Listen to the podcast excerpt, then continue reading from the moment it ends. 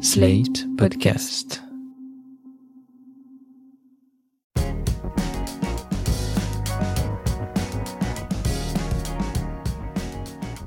Bonjour, vous écoutez Mon Europe à moi, le podcast adapté de notre série d'articles sur l'Europe. Ici, nous donnons la parole aux citoyens et citoyennes européens pour tenter de comprendre leurs attentes et leurs demandes.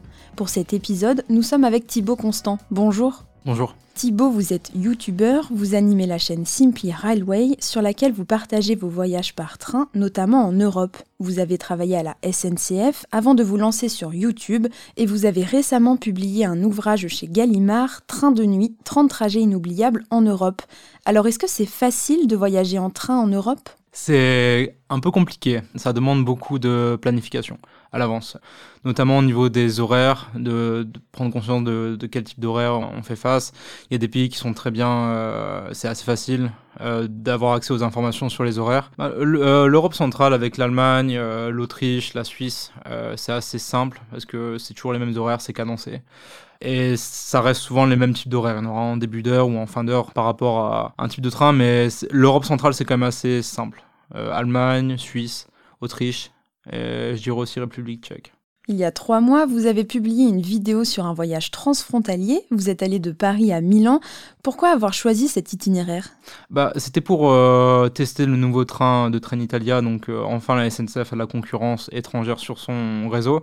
Et je voulais voir ce que ça donnait parce que j'avais déjà pris les, les, les en Italie, mais j'avais pas pris ce type de train. Et je voulais voir un peu la prestation qu'ils offraient à bord de leur train. Donc, ça a été assez simple. J'ai juste pris le billet sur leur site internet qui est assez simple. Euh, et puis après, je me suis arrangé pour être à Paris. Et puis euh, quand j'étais une fois à Milan, j'ai pris un train pour aller jusque Venise. Et j'étais très agréablement surpris de la prestation de Trenitalia et de Frecciarossa, qui sont largement au-dessus du TGV français. Trenitalia savent accueillir le client, savent faire plaisir au client quand on paye plus, bien sûr. Là, j'avais voyagé en, classe exécutive, donc c'était la, la super première, on peut dire ça comme ça. Et il y avait un service qui était vraiment irréprochable. Après, si vous prenez Frecciarossa au lieu de SNCF ou TGV sur cette ligne-là, on peut s'attendre à des retards, c'est tout à fait normal. La Trenitalia et SNCF ne, ne gèrent pas complètement ce qui se passe sur le réseau. Et il y a quelque chose qu'il faut savoir quand on voyage en train, c'est qu'il y a toujours des aléas et qu'on ne peut absolument pas euh, prévoir à l'avance. Est-ce que la solution serait que les compagnies ferroviaires ouvrent leur réseau à la concurrence? Alors la concurrence c'est un peu compliqué, mais euh, oui, euh, ouvrir à d'autres concurrents va amener à plus de compétition. Donc par exemple SNCF quand euh, Rossa est arrivé en France a décidé de créer la business première. Donc c'est une première euh, plus où on a un service de restauration à la place, café, presse, etc. Donc ça se rapproche de Rossa. C'est sûr que la compétition est meilleure pour les clients. Après, euh, il y a des bons et des mauvais côtés, donc c'est un long, long débat. L'espace ferroviaire européen unique est une aspiration assez ancienne. On a eu par exemple le Trans-Europe Express de 57 à 83, même si le déclin ferroviaire a entraîné son morcellement juridique et technique dès les années 70. C'était quoi l'ambition derrière ce projet? L'ambition, c'était juste de concurrencer l'avion avec euh, un service direct entre les grands centres européens dans les années 50 et 60 qui était grandissante, avec un service de restauration. C'était que de la première classe, si je me trompe pas. C'était un très beau projet, franchement, c'était un très beau projet, mais le problème, c'est que ça n'a pas survécu à, l'aviation qui a complètement rasé les ambitions. Mais le projet était bien. Maintenant, je pense que si on relance un, TE 2.0 comme le gouvernement allemand euh, est en train de faire, je pense vraiment que ça peut marcher parce que la mentalité est complètement différente de par rapport aux années 60. Dans les années 60-70, les gens disaient le train c'est dépassé, euh, on, ça sert à rien. Maintenant, les gens savent que le train est quand même plus long, mais on n'a pas à perdre de temps à l'aéroport et puis on, puis on pollue pas quoi. On pollue beaucoup moins. Le train s'est démodé dans les années 70 alors qu'il commençait à peine à vraiment se développer. C'est assez paradoxal. Pourquoi est-il redevenu indispensable aujourd'hui? Aujourd'hui, il y a un argument qui n'existait pas en 1970, c'est l'argument écologique, qui est je vais être honnête, une aubaine pour le ferroviaire, honnêtement. Je pense que sans ça, le ferroviaire aurait continué à avoir un peu de mal à, se démarquer par rapport à l'aviation. L'écologie, c'est un point qui vous motive, vous, personnellement, à prendre le train? Ouais, bien sûr. Euh, ça m'est venu il y a pas si longtemps que ça, parce qu'avant, je, prenais un peu l'avion, même si je préférais le train, bien sûr, mais maintenant, ça me, ça me dérange quand même de prendre l'avion. Après, pour aller euh, outre-Atlantique, euh, on n'a pas vraiment le choix. Il n'y a pas encore d'autres solutions, mais pour aller en Espagne, pour aller en Allemagne, même pour aller dans, en Italie, je prends le train tout le temps. J'essaye tout au moins. Il y a des moments, c'est impossible.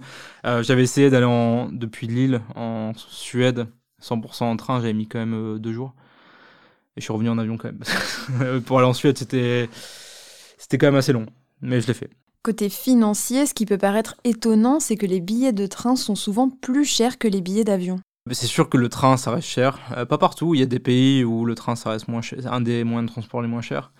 Euh, surtout en Europe de l'Est, en Europe, non, surtout en Europe de l'Est. Ouais, c'est dommage qu'en France que l'avion soit beaucoup moins cher. Je vois, par exemple, on peut traverser le pays pour 20 euros, alors qu'en train, euh, encore, c'est une question d'organisation. Si on s'y prend à l'avance, le train, franchement, avec Ouigo maintenant, on peut traverser le pays pour 10 euros. Et je pense même l'avion ne bat pas ça. Le truc, c'est que l'avion, souvent, on prend en avance. On prend souvent les voyages en avion, ça se prépare. Le train, on a souvent tendance à prendre 2-3 jours avant, une semaine avant. Et c'est pour ça qu'on dit Ah ouais, c'est cher. Mais une semaine. C'est comme l'avion, si on prend un avion en dernière minute, ça va être cher aussi. Est-ce que le transport aérien est le principal concurrent du transport ferroviaire? Non, du tout. Il y a aussi le, transport routier qui est très important sur euh, de nombreuses relations. Moi, par exemple, je viens d'une, j'habite dans le Pas-de-Calais, dans une petite ville. J'essaye de prendre le train au maximum et c'est juste pas possible. Il y a des moments, il y a des trous de 3 heures dans les horaires, c'est impossible. Je suis obligé de prendre ma voiture. Et j'aimerais bien pouvoir prendre le train tout le temps, mais c'est impossible. Alors, il existe quand même des projets de lignes ferroviaires en Europe, comme le label Eurocity, qui est un service de train internationaux. Il propose près de 80 liaisons ferroviaires. Il y a par exemple les lignes Budapest-Vienne, Cracovie-Prague ou encore Milan-Genève, mais ce label n'existe plus en France. Est-ce que vous en avez déjà profité? Bien sûr, je l'ai pris plusieurs fois, le service Eurocity et Euronight, qui est encore bien développé en Europe centrale et en Europe de l'Est. Le dernier Eurocity à avoir traversé la France, c'était en 2016, c'était le Bruxelles-Zurich. Maintenant, par exemple, si on veut faire Strasbourg-Bruxelles ou euh, Zurich-Bruxelles, faut absolument passer par Paris. Géographiquement, ça n'a pas trop de sens. Et en plus, beaucoup de gens voulaient faire Strasbourg-Luxembourg ou Bruxelles-Luxembourg. Maintenant, c'est un peu, c'est beaucoup plus compliqué au final. Le, label Eurocity permettait d'assurer des relations entre les grands centres européens sans passer par les lignes à grande vitesse qui souvent évitent les, grands, les grands centres, euh, les grandes villes. Pourquoi est-ce que des labels comme Eurocity à se développer selon vous? Parce que euh, les entreprises comme SNCF, euh, Trenitalia ou euh, autres veulent pas s'embêter avec les services étrangers, parce que ça reste quand même compliqué de faire rouler des trains à l'étranger. Il faut du personnel, il faut des trains adaptés, il y a beaucoup de normes, mais aussi au niveau du matériel. Par exemple, sur un train comme l'Eurocity, le, le nom c'est Vauban le Bruxelles-Zurich, il euh, fallait une machine en Suisse. Après, il fallait changer la machine en France, entre Bâle et quelque part la frontière luxembourgeoise. Après, il fallait, enfin, il y avait trois machines, donc avec des nouveaux conducteurs, il fallait du personnel en gare, et ça coûte beaucoup d'argent, ça. Et s'il existait un réseau ferroviaire européen unique, qu'est-ce que cela changerait concrètement pour les usagers? Ah, Ça faciliterait beaucoup de choses. Déjà au niveau de la préparation, comme j'ai dit tout à l'heure pour les horaires, il faut honnêtement s'y connaître pour euh, planifier un voyage en Europe. Il n'y a pas un site unique où on va voir pour les horaires. L'avantage d'avoir un réseau européen permettrait de faciliter la préparation des voyageurs. Si vous voulez prendre un avion maintenant, vous allez sur Google Flight ou Kayak, départ, arrivée, et ça se fait automatiquement. C'est super simple. En train, c'est très très compliqué. Alors il y a des sites comme Trendline par exemple qui commencent à faciliter la tâche pas mal, qui regroupent euh, un peu tout, mais sinon ça reste très compliqué. Et euh, je pense que ce qui rebute beaucoup, beaucoup, beaucoup de passagers à pas prendre le train en Europe, c'est que c'est compliqué, c'est un peu stressant. Imaginez, il y a votre train qui a 20 une heure de retard et que vous avez un autre billet derrière d'une autre compagnie ferroviaire, bah c'est compliqué de l'échanger. On va pas commencer à appeler le service client, enfin, c'est assez compliqué. Du coup, et beaucoup de gens se tournent vers la voiture ou l'avion pour le trajet. Et quel rôle est-ce que vous aimeriez que l'Union européenne joue dans la mise en place de ce réseau de trains européens? Bah, créer un peu une, réserve ou euh, chapeauter un peu les opérations européennes ou les transfrontaliers.